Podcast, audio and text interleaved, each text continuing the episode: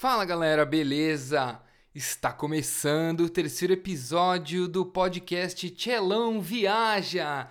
E hoje eu vou falar para vocês um pouco mais sobre meus últimos dias aqui na fazenda Agriturismo Millet e contar também um pouco sobre as pessoas daqui, o que, que, tem sido feito, como tem sido minha relação com as pessoas, alguns aprendizados, muitos desafios nesse maravilhoso mundo italiano. E solta a vinheta!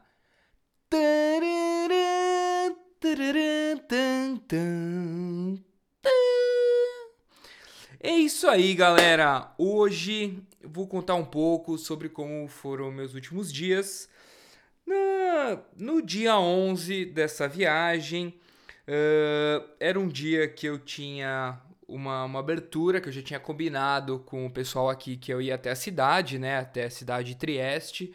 A fazenda ela fica aqui a 14 quilômetros da cidade e eu tenho que pegar um busão para ir até lá, tal. Como eu disse, é uma, uma realmente uma função. Como eu disse no último episódio, eu acabei não indo, mas uh, nesse nesse dia eu fui. E aí como que foi? Eu fui até o ponto de ônibus.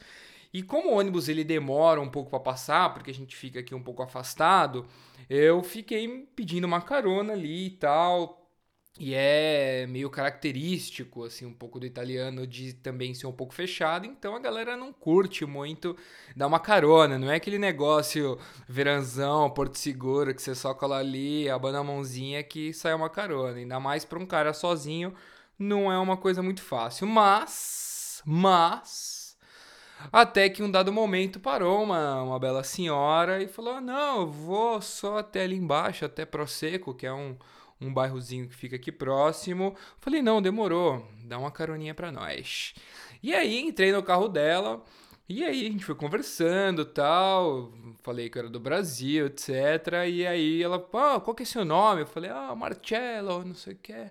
E eu falei, qual que é seu nome? Ela, Gabriela. Eu falei, jura? Gabriela Crave Canela? Ela falou: É, você conhece Jorge Amado? Eu falei: Porra, claro. Ela falou: Nossa, eu li todos os livros do Jorge Amado, conheço todas as obras dele e tal. Eu falei: Nossa, não, não acredito nisso. Falou, não, eu realmente gosto muito, conheço bastante da cultura brasileira. Gabriela de grafite e canela, não sei o que. Ela falou uma palavra lá que quer dizer cravo. E foi sensacional conhecer ela. Fiquei muito impressionado com, com a simpatia da, dessa mulher. E foi muito legal.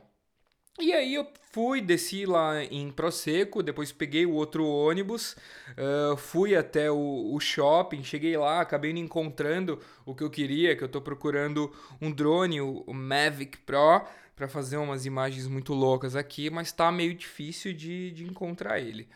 Uh, fiquei lá um tempo, pesquisei algumas coisas e retornei aqui para fazenda para trabalhar no jantar, como já era mais ou menos definido pela, pela minha escala. Acabei conhecendo a Jéssica, uma, uma menina amiga da, da Lucídia, que é a, a filha daqui da fazenda, uh, e ela dá aula numa escola aqui da cidade e uma coisa muito interessante que ela dá aula de meditação para as crianças. Eu achei isso simplesmente sensacional. Uma vez no, no TED, no TEDx que teve em São Paulo esse ano, um palestrante inclusive falou sobre isso. E ele, uma, uma das menções que eu até tenho esse post no meu Instagram é se todas as crianças aprendessem sobre meditação, nós erradicaríamos a violência do mundo em alguns anos. E isso me deixou marcado. Eu até comentei com ela que eu achava uma causa extremamente nobre. E eu acabei conhecendo ela porque ela queria uma ajuda com a lição de português dela. Ela é italiana, ela já fala inglês e espanhol e agora ela está fazendo aulas de português. Claro que aprendendo um pouco do português de Portugal, então tem algumas diferenças, mas deu para ajudar ela um pouco. E uh, no dia seguinte, e aí eu trabalhei, etc, e fui dormir. No dia seguinte, uh, eu fui trabalhar na parte da manhã e ficava só durante o almoço, etc, e trabalhava até as 5 da tarde e tinha a tarde livre, que para mim já era uma coisa maravilhosa, pelo menos ter o fim da tarde livre, que até agora eu não tinha tido um fim de tarde livre, apesar do combinado idealmente ser trabalhar de 5 a 6 horas por dia com duas folgas uh, por semana. Ainda não tive nenhuma folga de um dia inteiro, mas tive essa noite que foi muito proveitosa. Consegui fazer bastante coisa, consegui ver bastante coisa no computador, uh, consegui pesquisar algumas coisas e falar mais, inclusive com o Gerhard, que é o cara que vai me, me hospedar lá na Alemanha, em Niederstein, é onde fica a fazenda dele. E eu também estava lendo sobre um reator nuclear que fizeram em Greifswald, o famoso Wendelstein 7X, que é um reator nuclear que é simplesmente a salvação da humanidade. Eles simplesmente conseguiram fazer uma máquina que ela faz o inverso do que a energia nuclear faz hoje, invertendo a, a composição nuclear e criando energia a partir de água. Ou seja, é o passo que a humanidade está dando em, em direção a uma fonte de energia inesgotável. Eh, com ela a gente consegue dessalinizar a água e ter abundância disso e é assim, é a maior mudança que deve ter na sociedade nos próximos anos. Esse projeto, na verdade, ele começou em 1950 e agora eles finalmente tiveram êxito na montagem e na, na no experimento desse reator. Então, uh, esse, esse experimento é em Greifswald, na, na Alemanha, fica a duas horas e meia de Berlim, e eu pretendo passar lá, mas a fazenda do nosso brother é bem lá para o sul. Então, ainda estou tentando uh, ver essa logística, como que exatamente vai ser, para porque eu queria muito conhecer esse, esse, esse reator e, e todo esse projeto que, que vai mudar mu muito o nosso cotidiano, né?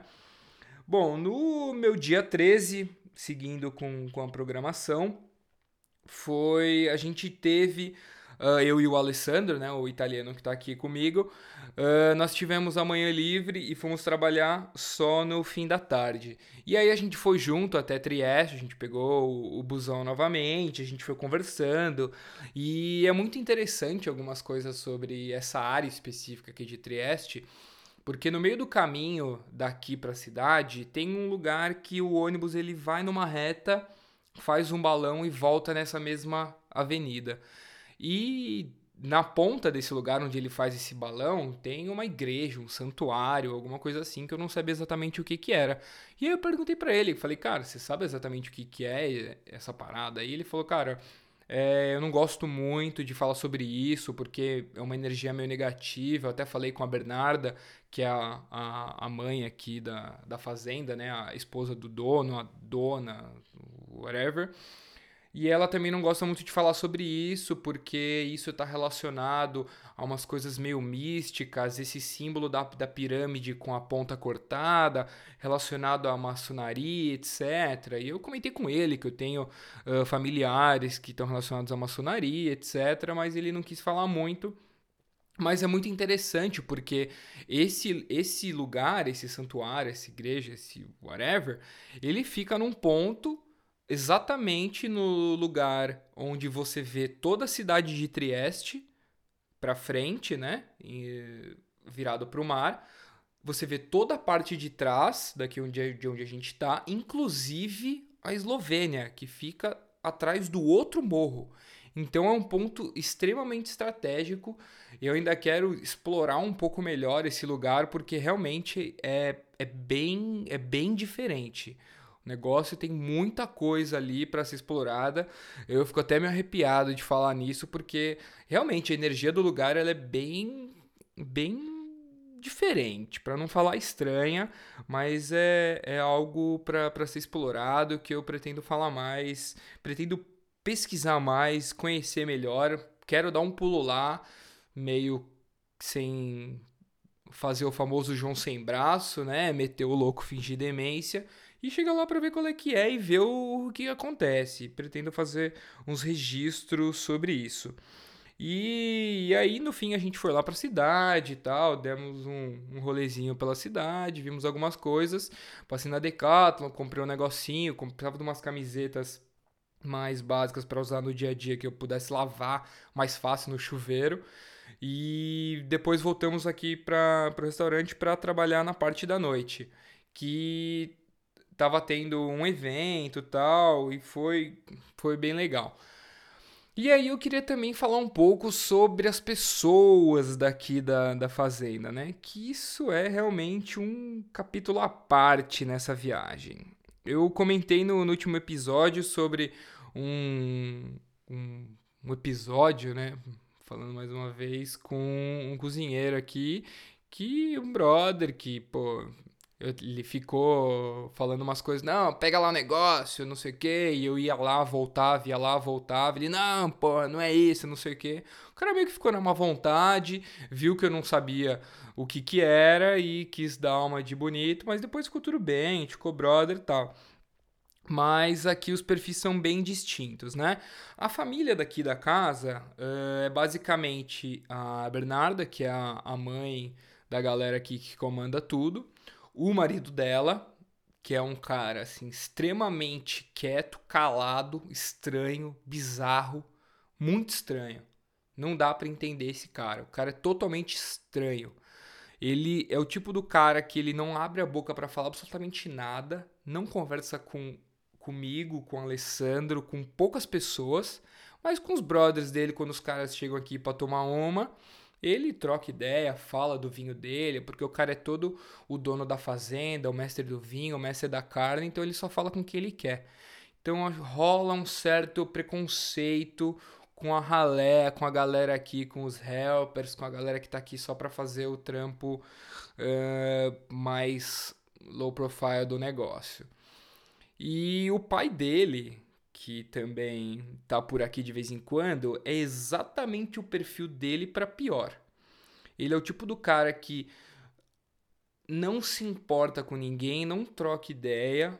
Ele, na verdade, ele ajuda entre aspas aqui na fazenda porque ele faz algumas compras para Bernarda quando ela as poucas coisas que eles têm que comprar fora da fazenda, que é basicamente farinha de trigo, açúcar e ovo, que não tem aqui na fazenda, ele que faz as compras e ele chega para o carro, fala com a Bernarda, a Bernarda pede para a gente pegar as coisas do carro e ponto final.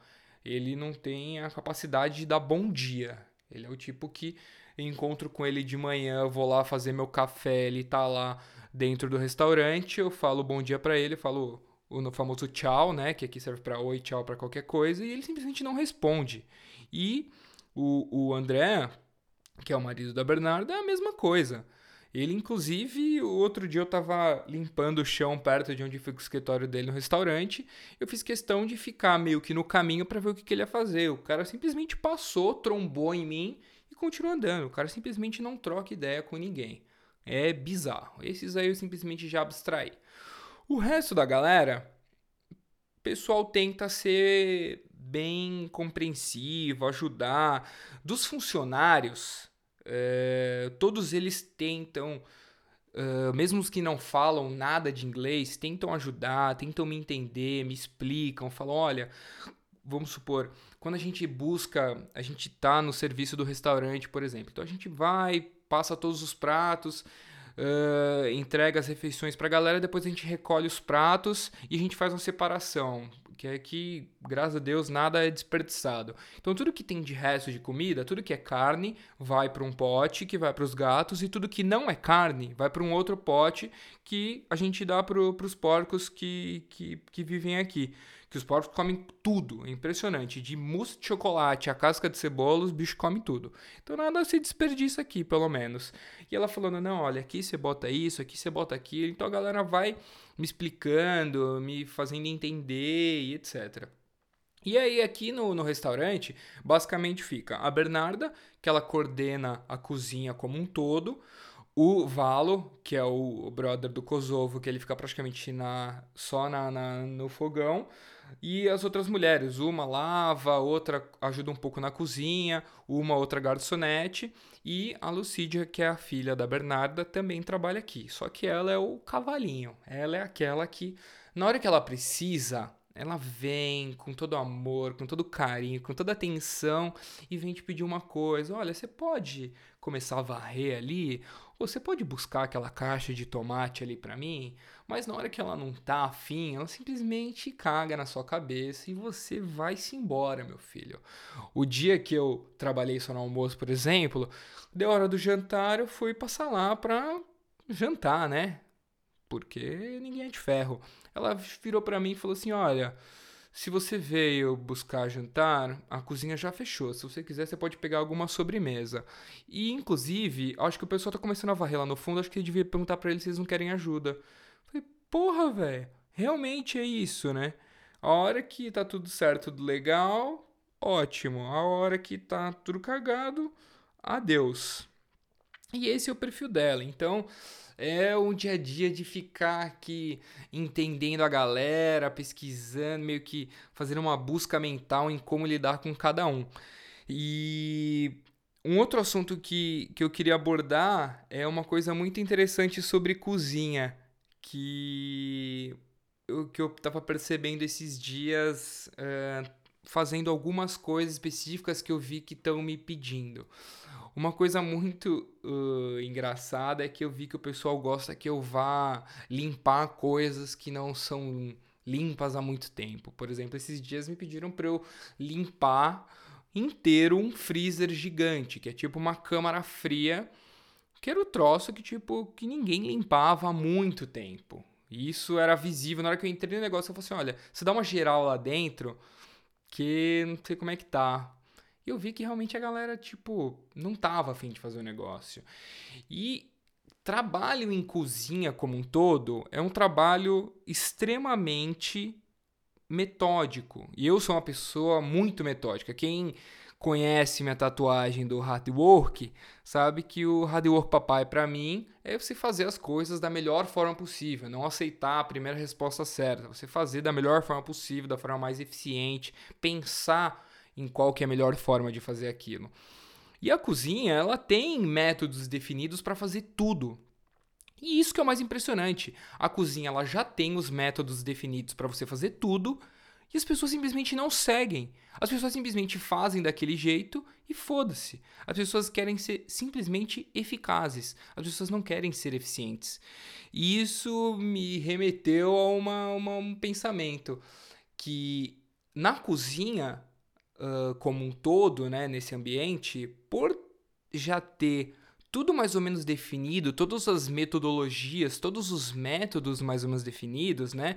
Como você prepara alguma coisa, como você usa uma determinada máquina para fazer alguma coisa, tem principalmente uma cozinha industrial, você tem todas as máquinas para facilitar cada parte do processo. Então você tem a máquina que descasca a batata, você tem a máquina que fatia a batata, você tem o utensílio para pegar a comida de um jeito específico. Então a metodologia ela já está muito bem aplicada. Eu acho que as pessoas acabam ficando com não sei se uma preguiça de, de personalizar ou de dar uma eficiência maior para aquilo e acabam ficando na eficácia quando em outros processos, em qualquer outro tipo de negócio, a metodologia ela não, normalmente não existe muito bem definida. Então, isso força as pessoas a criar uma nova metodologia. E isso que faz a coisa ficar realmente eficiente, né? A definição de processo, a criação de um processo, ela faz você gerar uma eficiência maior naquilo. E na cozinha, quando o processo já está definido, a metodologia já está definida, a pessoa simplesmente se coloca na posição passiva de aplicar aquilo e não criar mais nada. Então o negócio acaba ficando simplesmente efic eficaz e não eficiente. E as pessoas acabam fazendo isso. E eu, sendo uma pessoa metódica, detalhista e muito. É, centrada em alguns detalhes, etc. Eu vi que por isso que eles acabam me colocando para fazer as, algumas coisas como limpar coisa que nego não, não tá fazendo. Então, coisa que é muito detalhada, que tem que ser feito com muita atenção, com muito esmero, por assim dizer, os caras falam, meu, bota esse moleque lá que ele vai ficar três horas lá, mas ele vai fazer o trem direito. Porque o cara falou assim, ó, vai lá e dá uma geral na câmara fria. Podia fazer um negócio em meia hora, não podia? ó, dá uma geral, limpou, limpou, tá limpo, tá limpo. Mas não. Pô, o negócio tinha as prateleiras de alumínio dentro do negócio. E aí eles colocavam que nem a gente fazia antigamente no armário, que colocava um papel, alguma coisa assim, e depois colocava as roupas em cima, eles tinham umas folhas de tipo um plástico, alguma coisa assim, em cima da, da, da prateleira de alumínio para proteger, etc., para colocar as caixas de comida, os potes, etc. Na hora que eu levantava esse negócio, tipo, tinha uma camada de ferrugem com não sei o que. Meu, negócio trash pra cacete. E aí eu tive que tirar metade da comida do bagulho, botar o negócio todo para fora, levantar todos esses negócios, levar lá na pia, lavar, que não condenado. Isso é outra coisa de, de cozinha industrial que é maravilhoso. As pias são gigantes e água quente resolve todos os problemas do mundo. Então, bicho, esponja, água quente, detergente, tira tudo. Só que eu levei umas três horas para limpar o negócio inteiro. E a galera ficou feliz da vida, porque devia fazer muito tempo que ninguém dava uma geral da pesada nessa. E aí o povo realmente me coloca para fazer esses negócios. E aí eu vi que o negócio dá certo. Então vamos seguir na, nessa vibe. Isso foi uma coisa muito boa, uh, que de certa forma me faz me colocar numa posição interessante, que eu tenho uma, uma boa utilidade aqui, mas é uma coisa que me faz também uh, pensar dentro do meu subconsciente, tipo, o que, que eu tô fazendo aqui? E esse é o bicho da questão. Esse é o troço que fica matutando na minha cabeça e que é o um negócio que fala assim, porra, velho, isso é o que mais me faz querer desistir de tudo, porque o bagulho não é fácil. Ficar aqui descascando batata, lavando o chão, limpando o troço, levando lixo para fora, não sei o que, você fala, velho, o que, que eu tô fazendo? Mas aí vem um comichãozinho e fala assim: não, velho, é o aprendizado, serve para isso tal. E aí tem toda a questão também do, do programa em si, da proposta inicial do negócio, que é eu trabalhar 5, 4, 5, 6 horas por dia, com duas folgas na semana, e pensando que eu tô aqui desde terça-feira passada, não tive nenhum day off, e teve dias que eu trabalhei 14 horas por dia, porque eu não sou pago. Então eu tô aqui oferecendo uma ajuda, então não deveria ser assim. Então não é simplesmente o tipo de trabalho, é a carga horária que é excessiva. Então, tudo isso contribui para falar, porra, o que eu tô fazendo aqui, vou desistir. Mas vamos lá, meditação, resiliência mental, e eu vou falar muito mais sobre isso no quarto episódio, porque hoje eu queria falar só um pouco mais sobre o ambiente aqui, né? Por que, que as pessoas vêm aqui, como que é esse restaurante, como que é esse negócio todo e que vocês podem conhecer se você for no Google e colocar Agriturismo Milic, que se escreve M-I-L-I-C, vocês vão ver belas imagens daqui. E aqui o princípio da, da cozinha do restaurante é o slow food. Por quê? Porque é tudo feito aqui, é totalmente contra uh, fast food, é comida feita para pessoas que têm um, um, objetivo, um propósito com a comida, são coisas cultivadas aqui, então é uma forma muito interessante de posicionar a comida e a forma como as pessoas encaram isso. Claro que isso traz uma série de, de, de, tradições, uma coisa, um pouco de dogmas, de tudo isso, mas que tem grandes benefícios e as pessoas realmente preservam isso e apreciam muito. Tanto é que aqui tá sempre cheio, sexta, sábado e domingo o negócio bomba, durante a semana que teoricamente é fechado, todos os dias agora tá tendo uma reserva para um evento específico e a gente tá trabalhando que nem condenado, né? Mas, é, sem mais delongas, eu vou ficando por aqui. Eu gostaria de muito agradecer a todos vocês que têm me dado, feed, dado feedbacks maravilhosos. Tenho apreciado muito, tenho gostado muito. Por favor, continuem dando feedbacks para que os últimos podcasts sejam os piores e os próximos sejam os melhores da minha vida e que isso continue se tornando uma coisa maravilhosa. Submeti minha aprovação para iTunes Store. Só em breve teremos o meu podcast na iTunes Store para vocês se inscreverem nele por lá e ser uma coisa cada vez mais maravilhosa. E no quarto episódio eu vou falar um pouco mais sobre a minha resiliência mental para me manter ativo, motivado e morando neste local. Vou falar um pouco de qual foi a minha preparação antes da viagem e também falar de alguns detalhes do que eu pretendo fazer ainda, explorar um pouco mais a questão do couchsurfing, que acho que ainda vai me ajudar muito nesse nessa viagem, nessa epopeia, nessa coisa maravilhosa que vai ser Tchelão Viaja em 2017. E agora eu fico por aqui desejando o seu like, o seu joinha, a sua inscrição e o seu comentário me dizendo: Tchelão, isso tá legal, isso tá horrível, isso tá uma merda, isso tá maravilhoso. E compartilhando com todos os seus amiguinhos e sempre dando muitos joinhas, dando seu comentário e sendo feliz. Muito obrigado, crianças, e um beijo no seu coração.